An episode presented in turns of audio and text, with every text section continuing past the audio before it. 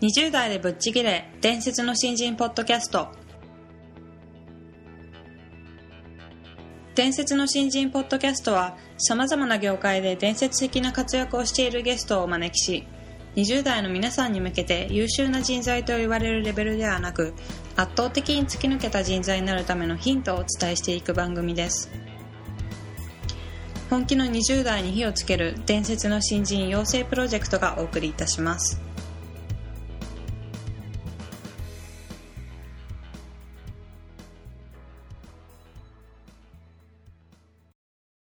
皆さんこんにちは。20代でぶっちぎれ。伝説の新人ポッドキャストへようこそ。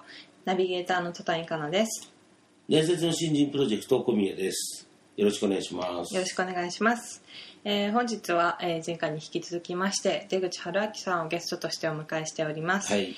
えー今回は、えー出来事の解釈が違うということで、お話ししていただこうと思うんですが、はい。まあ、あの前回の回で非常に視野を広い視野を持った方だということが分かったので、うんおそらく出来事の解釈なんかも、はい。あの人とかなり違うんではないかと、そうですね。はい、きちんと多分原理原則論から始まった、はい。独自のあの、はい。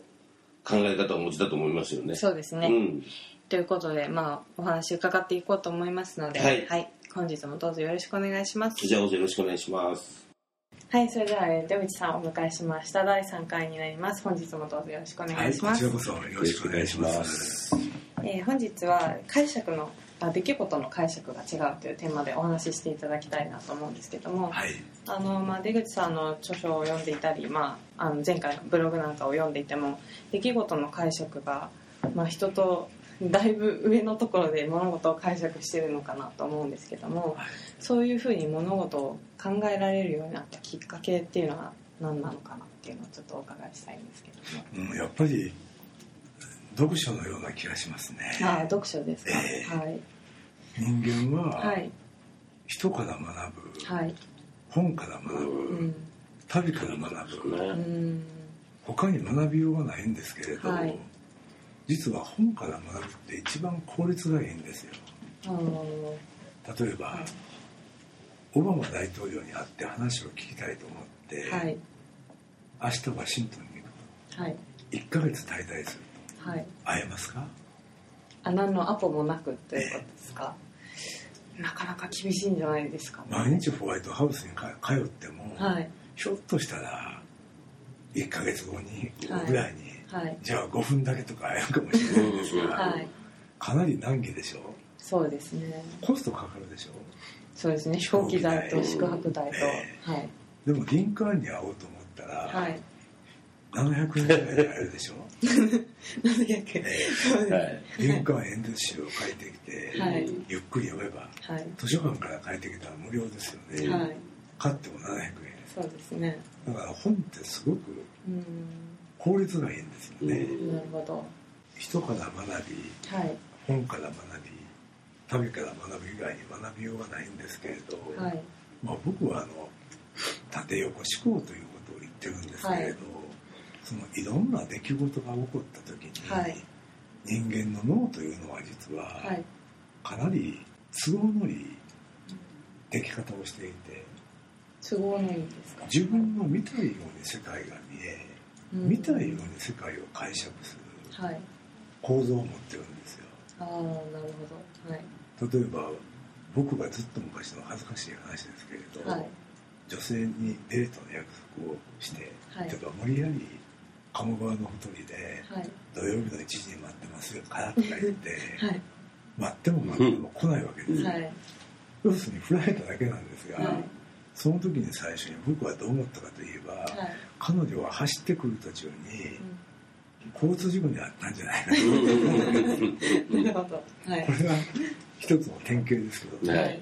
そうすると人間はそういう脳の構造を持っているので、やはり縦横に見なければはい。昔の人がどう考えうん。世界の人がどう考えてきたんだろうかということを、うん。その座標軸を持ってればはい出来事がよくわかるわけですよ、はい。すみませんその縦と横ってはた縦は何を表して昔の人の話を聞く、はい。本人のことですね、はい。昔の人が死んじゃってるはい。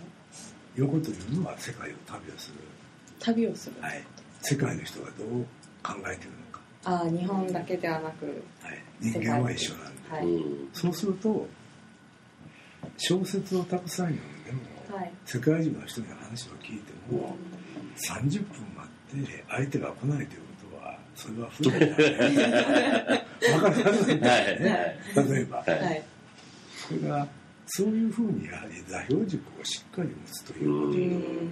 こと、それからやはり国語で考えるんではなくて、はい数字ファクトロジックで考える癖をつけるそれがすごく大事ですよね。うん。この前も議論していたんですけれど、はい少子高齢化のはい。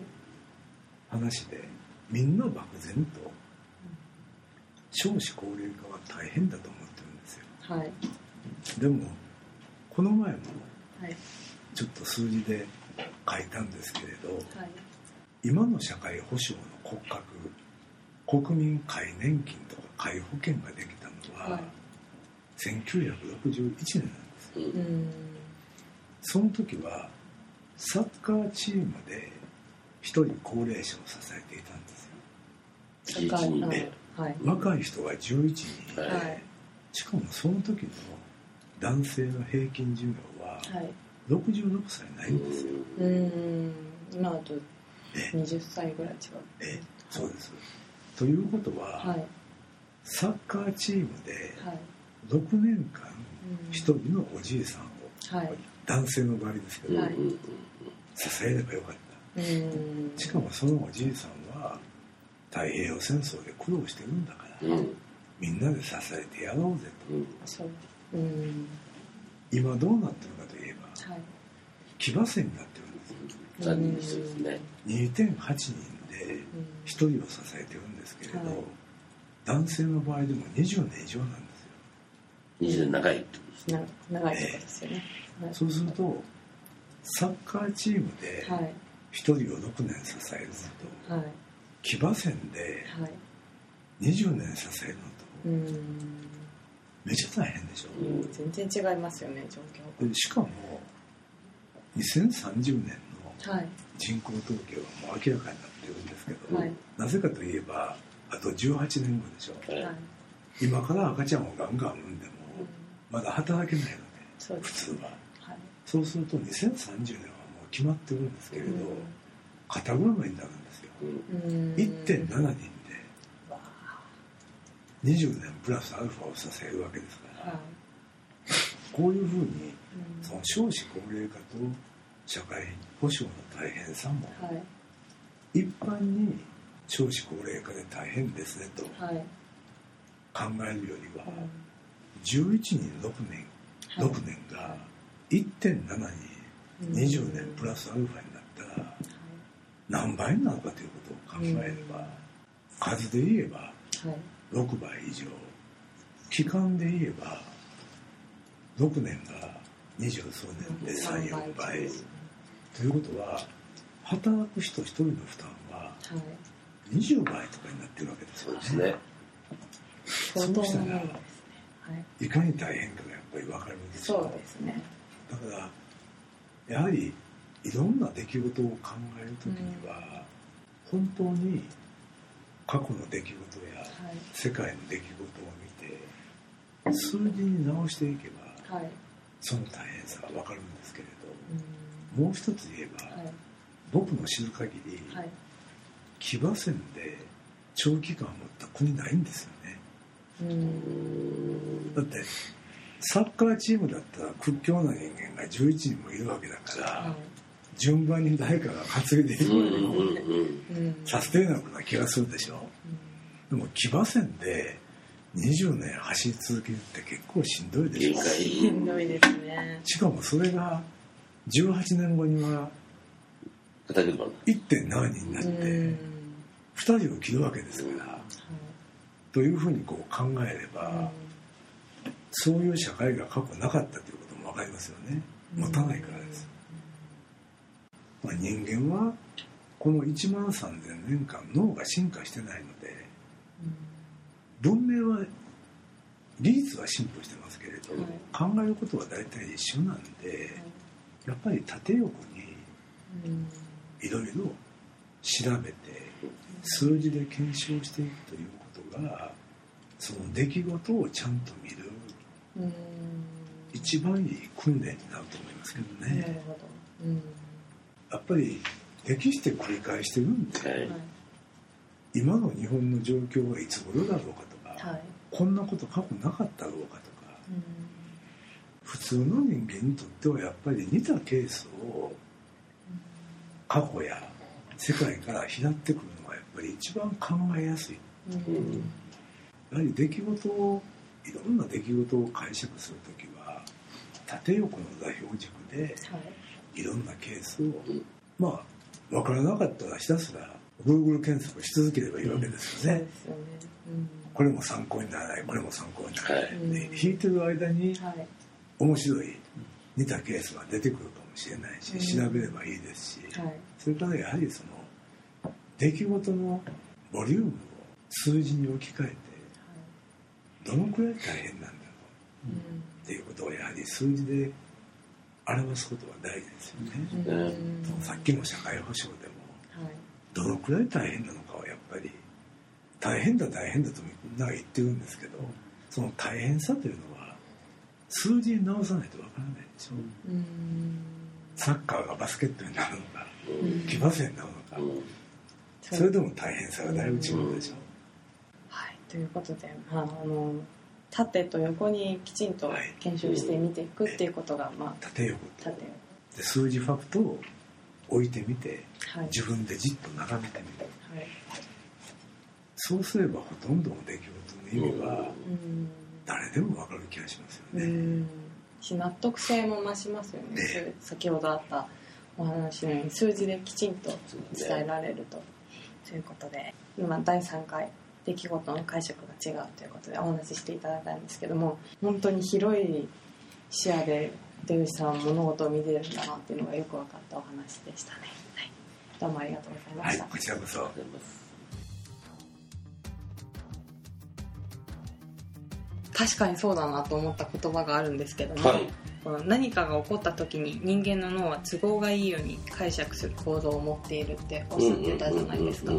確かにその、まあ、解釈それこそ解釈の仕方なんですけど人それぞれ自分の考え方で物事を咀嚼して、まあ、自分の都合のいいようにあの解釈してしまう危険性ってすごくあるなとはい。思っていて、うんうん。でそれを出口さんはきちんと数字だったりファクトだったりロジックで考えるっていうことをされてるっていうのをおっしゃっていて、まああの非常に、まあ、それこそ俯瞰して見ているというか冷静に真実を真正面からあの見ているんだなっていう印象を受けましたね。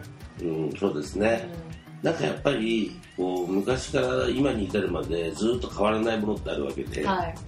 こうそこのところがこう体感も含めねはい。とってもよく分かられてる方なので、はい。なんかいいか悪いか分かんない。仙人みたいな。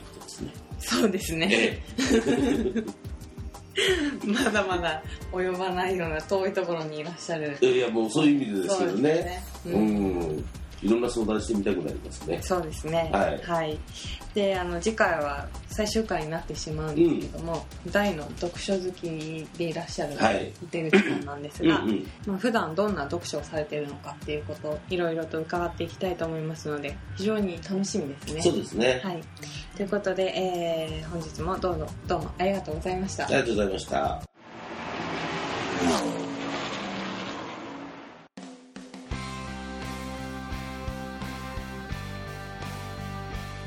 本日のトークはいかがでしたでしょうか？伝説の新人養成プロジェクトのホームページおよびに Facebook ページでは新人時代を誰よりも早く駆け抜けるためのヒントや講座情報など日々更新していますのでぜひ一度ご覧ください。検索キーワードは伝説の新人です。また集英社より出版されている伝説の新人20代でチャンスをつかみ突き抜ける人の10の違いでは20代のうちから身につけておくべき習慣について分かりやすく解説していますぜひ皆さんも突き抜けるための思考や行動習慣を新人時代の今にこそ自分のものにしていってくださいこの番組は伝説の新人養成プロジェクトの提供でお送りしました。